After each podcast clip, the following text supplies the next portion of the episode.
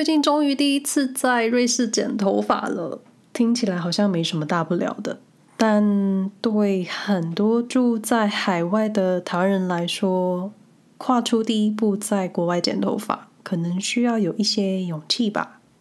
Hello，你好，我是 Angelin。瑞士生活没有攻略，是分享我这个住在欧洲两年半的初阶住民，在瑞士这个中欧小国所经验的各种生活感受。想通过日常生活分享给大家少见的瑞士一面，内容很小众，也很生活，有时候也很个人，所以也蛮主观的。各位不需要照单全收，因为我所看到的瑞士，不代表大家看到的瑞士。有兴趣了解我在瑞士日常的朋友，也可以搜寻“瑞士生活没有攻略”在 IG 或是其他社群平台找到我。但如果我在客观的事实陈述有误，非常欢迎到 IG 私讯纠正我，我会非常感激。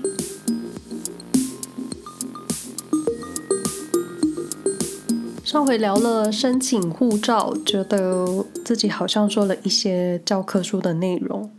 讲完之后，觉得自己的脑袋好像被掏空了，很想休息。所以今天想要说一点无关紧要的瑞士生活小事，所以依旧非常主观。那好像承认自己是一个很主观的人也没有什么关系吧。不过你们在看其他人的社群贴文啊，还有其他人的评论的时候，就不要被风向带走，保持自己的。独立思考就好了。那我最近在想，每次节目的开场说明是不是应该直接取消，进入主题就好？但又很担心第一次听节目的朋友会怀疑自己是不是走错地方，因为我好像都没有特别说一些美好的瑞士风花雪月，尽尽是说一些很日常生活的小事。因为我觉得太多人都在分享瑞士多好多棒，但就好像也不差我这一个。节目是想说生活，但也因为是生活，所以想分享一些很小很琐碎的事情。有时候都会怀疑自己是不是真的好像太闲，才会留意一些这些边边角角的东西。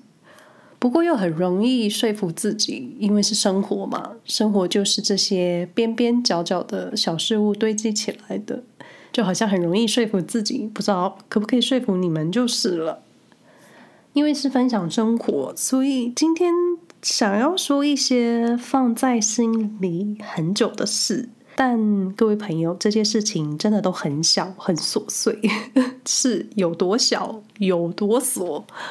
第一个就是要说，住在瑞士两年多，我终于愿意剪头发了。那剪头发这件事情对，对很多人来说可能是小事吧。但你愿意有勇气在海外让海外设计师剪你的亚洲头发，你会考虑很久。应该说，我我考虑了很久。那我后来还是找了在苏黎世的台湾设计师。因为我觉得还是亚洲设计师会比较懂亚洲人的脸型，还有发质，以及亚洲人喜欢的模样。自然，我觉得找台湾、日本或是大陆的发型设计师，相对你找瑞士或是欧洲，或是其他到瑞士发展的南美洲设计师，你会比较安心一点。那苏黎世也有日本设计师、大陆设计师，但你需要一些见证人。所以我后来选了许多台湾太太见证过的台湾发型师。就你买东西也会想知道评价、客户服务或是价格，所以选自己人还是比较保险一点。那很多时候我走在瑞士的路上，都觉得欧美的女生是不是都不太整理自己的头发？我不说瑞士女性，因为苏黎世太多移民，那路上有各种族裔、各种肤色、各种发型，还有发质。但我认真回想了这几天出门看到的女性，好像蛮多人都没有在梳头发的，就经常看到炸毛的啦，或是头发没有梳好的。就我就会想说，你们可以忍受吗？再不然就是看到头发很长，但是你的发尾剪得很齐很厚的那一种；要不然就是很蓬松，然后没有整理，看起来像是没有整理。那也不知道是不是因为欧美人五官立体，所以你的发型没有整理，没有层次，你看起来还是很平衡，就有一点羡慕。苏黎世有一些非裔民族，就是非洲裔的民族，很多时候我看到他们都是编发，女生经常就是一大堆的辫子，然后留得很长。那其他长头发的欧美女生、青少年、青少女、熟女、老奶奶。我印象中好像没有特别的什么发型，而且我经常觉得他们的发质好像没有很好，就肯定有很多喜爱自己头发的人啦。只是我经常看到的就是我上述说的这一些。那我其实犹豫很久要不要在这里剪头发，毕竟头发这件事情就是女生的另一张脸。那我自己有自然卷，所以。过去十几年，我都是在台北的同一个设计师整理头发。他很知道我需要什么，也知道我喜欢什么。就你知道，人习惯一件事情之后，就会很习惯。尤其是你的头发造型师。那我不是一个喜欢尝试改变发型的人，而且我很懒惰，我早上都不太梳头发，我也不整理头发的。可是头发这种东西，它就是会一直长长。那过去一年，我是剪两次头发。那在瑞士，你遇上疫情，短时间忍受不了回台湾，那头发就长了。那长到每次我头痛的时候，都觉得是我头发太长。而且在瑞士，你想要找到好的发型设计师，可以剪好你的亚洲头发的，我觉得需要好运。那我先生总是说，你就去试试看，剪剪看。可是我就觉得你剪坏一次，你还要等它长长了才能去试另外一家发廊。那干嘛要让自己陷入不安？所以最近第一次在瑞士完成的事情就是剪头发。再来一个跟生活相关的琐事，就是卷筒卫生纸，也够琐碎了吧？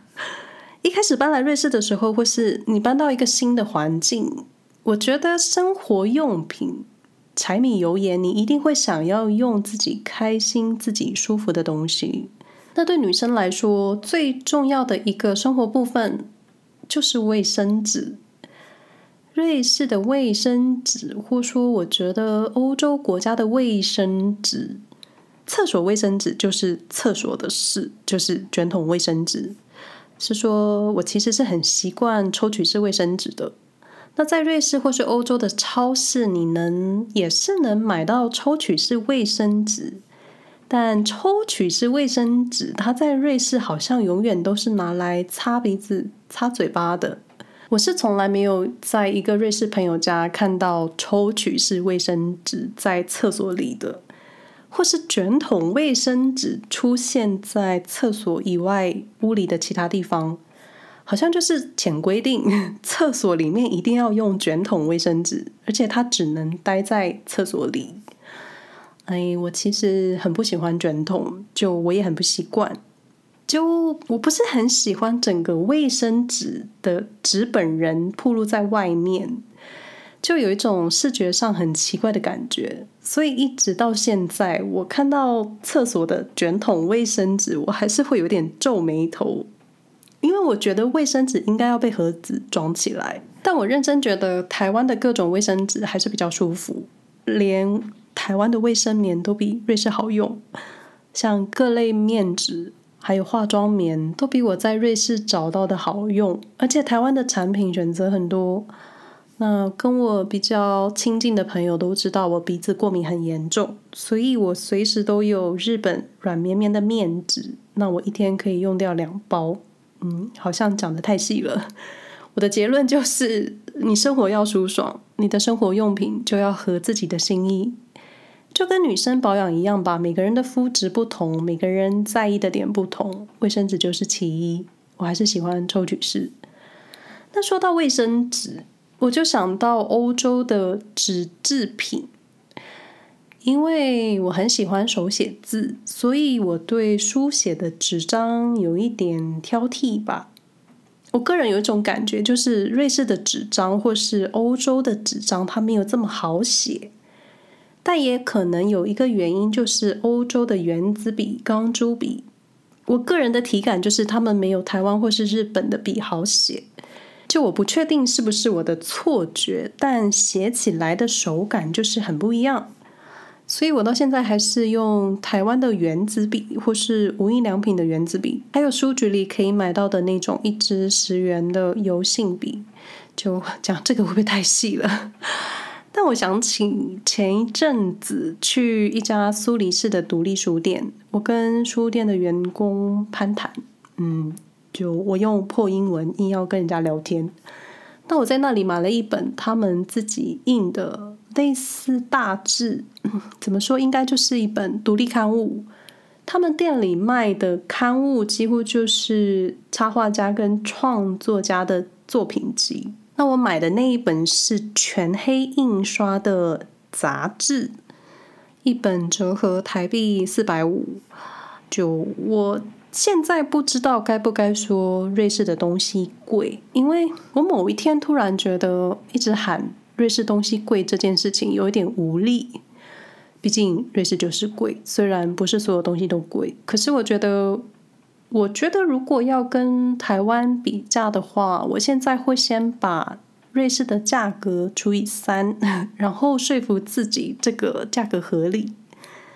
就我不确定书店印书，它开版是印了几本，因为你开个版是一个费用，那你印刷数量也是一个费用，加上它印的是全黑，那在印刷厂调色的时候也是一门技术，所以我实在无法说这本要四百五十元台币的刊物在瑞士算不算贵，因为我在大学的时候有机会跟当时身边的一群，现在应该可以说是资深文青吧。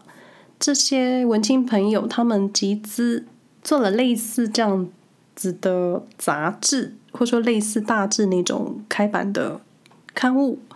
当时朋友们提供了一个跨页让我写插画家的专栏，也让我排版过一期的刊物。所以这一群文青朋友算是我开始写专栏的起点。就我感谢你们，不知道有没有人听我的节目，趁机感谢一下。那。那本在台湾制作的独立刊物，纸张的选用还有尺寸，跟我在瑞士这一家独立书店买到的刊物很接近。那台湾的价格，当时我记得一本是五十元台币吧。不过当时他们就是一个出版理想，后面大概做了六七期就结束了。当然说这么多是想给各位一个概念，可是。你谈到印刷品质、纸张、颜色、开版等等，都会影响价格，所以很不好说。那我一直对瑞士印刷有一个很贵的印象，所以当时就跟店员攀谈瑞士印刷这件事情。我得到的结论就是在瑞士印刷真的很贵，所以他们的刊物是送去德国印的。但我个人感觉是我们被台湾印刷品质，还有受到日本精致的纸张品质的影响，所以你一比较就有欧洲日常的纸张好像就没有这么好使，是我自己的感觉啦。那一般在瑞士的美术店，你看到笔记本还有全开的大色纸，你看看价格，然后用手摸就会觉得有一点差。有时候就觉得啊，好想回台湾，或是去日本买文具跟纸制品。欧洲的文具我是不太懂啦。那另一个无聊的纸张感受就是，欧洲的书，就是书店里一般的书，不是说精装或是摄影集，是一般的小说或是读物。它们看起来很厚一本，但其实很轻，因为印刷的纸张很薄。那相较台湾的书，台湾一般阅读本的纸磅数比较高，所以你在路上看到搭车的人看一些书，书本看起来很厚，但其实它们很轻。如果你们听到这里，表示不嫌弃我的瑞士无聊生活。前面说到剪头发，让我想到前一阵子我在一间很普通的超市，终于买到大瓶又是按压式的洗发精。就你说这有什么好讲的？这个好像真的可以讲一下，因为我在台湾的时候是天天洗头，那当然到瑞士之后，因为气候干爽，加上水质很硬，天天洗头发的话，你就是看到一堆落发。有时候觉得我掉头发的速度比我头发长长的速度还快，可能没多久我就开始头顶稀疏了。所以在瑞士，我是两天三天洗一次头。但奇妙的事情，我发现瑞士一般超市卖的洗发精都是小瓶装，要掀开盖子的那一种。这时候我就会很想念我过去经常逛的康士美，就我很懒惰，我只想用按压式的。而且台湾的洗发精选择真的很多，加上适合我们这种亚洲人的发质，而且包装都很好看。然后再看看欧洲的洗发品。嗯，就好。我比较纳闷的是，一般超市跟药妆店，我几乎都没有看过大瓶装的洗发精。是因为这里的女生她们不是天天洗头发吗？因为后来我也不是天天洗头发，所以 这个好像真的是一个瑞士生活无聊的发现。最后一个生活小事，说来有一点是我自己的惭愧，就是过去每当我们提到亚洲超市，你心里都会希望有很多台湾的产品，虽然这一两年有越来越多台湾品牌在苏黎世出现，但就亚洲这么大，你不可能只卖台湾的东西，而且面对这么多种族、民族、族裔，你需要很多选择，所以一般我们提到的亚超就是小型亚洲的集大成，你习惯的产品通常就是在一个小角落。所以有时候你看到台湾的新产品都会很兴奋，虽然很多都是在台湾根本没看过的品牌，或是为了外销而重新设计包装。为什么说惭愧？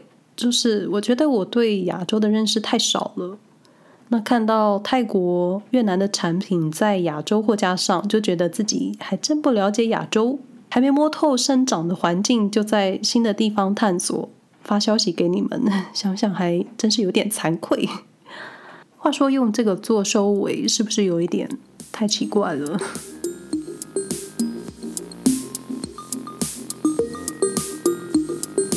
以上内容不代表住在瑞士的人的立场，也不代表发型设计师还有那些卫生纸。基本上我无法代表任何人，我的想法、我的经验就代表我自己。如果你们喜欢我的节目，欢迎分享给你们的朋友。今天录音的时候呢，因为外面在下雨，所以如果有听到滴滴答答的声音，就是雨落在我的窗边的声音。感谢你们的收听，好像有点太生活化了。希望大家都平安。那我们下回再说喽，拜拜。